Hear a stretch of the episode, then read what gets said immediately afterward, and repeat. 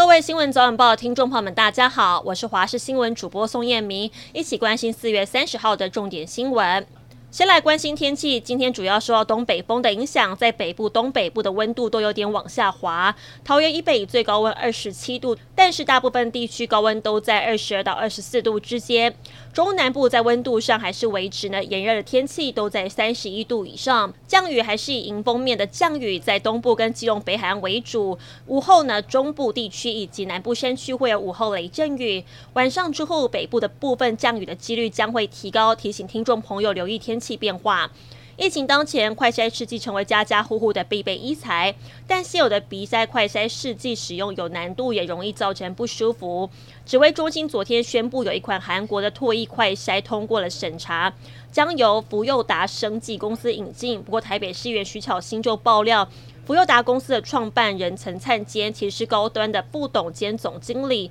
质疑当中的关系不单纯。而记者联系高端截稿之前没有回应。台铁工会发起五一劳动节不加班，让明天列车几乎无法行驶。不过，交通部长王国材证实有十一名的司机员愿意出勤，只是这份保密到家的班表却提前曝光了，还传出有非一线的司机支援。对此，交通部长王国材强调，这十一位都是正线的司机，预估当天可以开出十八列次的区间车。但应变方案同时启动，民众可以转搭客运，再搭游览车所支援的类火车路线。不过，以台北台东为例，可能会比原本搭乘普悠马号花多一倍的时间。五一劳动节连假第一天，全台各大游乐园都纷纷推出了优惠，像是呢新竹的六福村跟高雄的义大世界门票优惠只要五百一十元。南投九族文化村推出了门票加缆车套票不用千元，还有呢，台中的力宝乐园水世界今天开园不限对象，十点半之前入场只要一百九十九，抢攻这波廉价的度假前潮。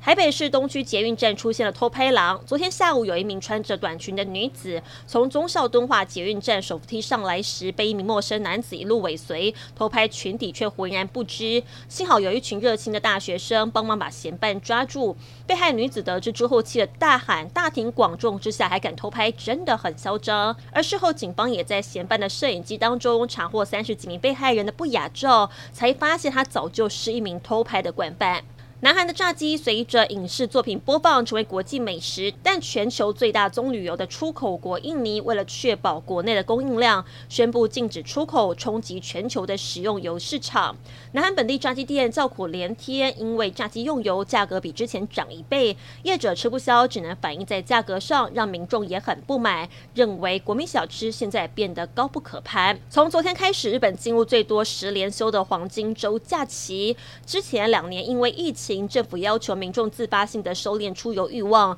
但今年日本国内旅游全面开放，没有限制之外，还获得政府的全力支持，要恢复呢旅游融景。另外，海外旅游也很热门，机场满满都是游客，都是要去呢欧美跟纽澳的。被闷了两年，总算是可以好好的出国玩了。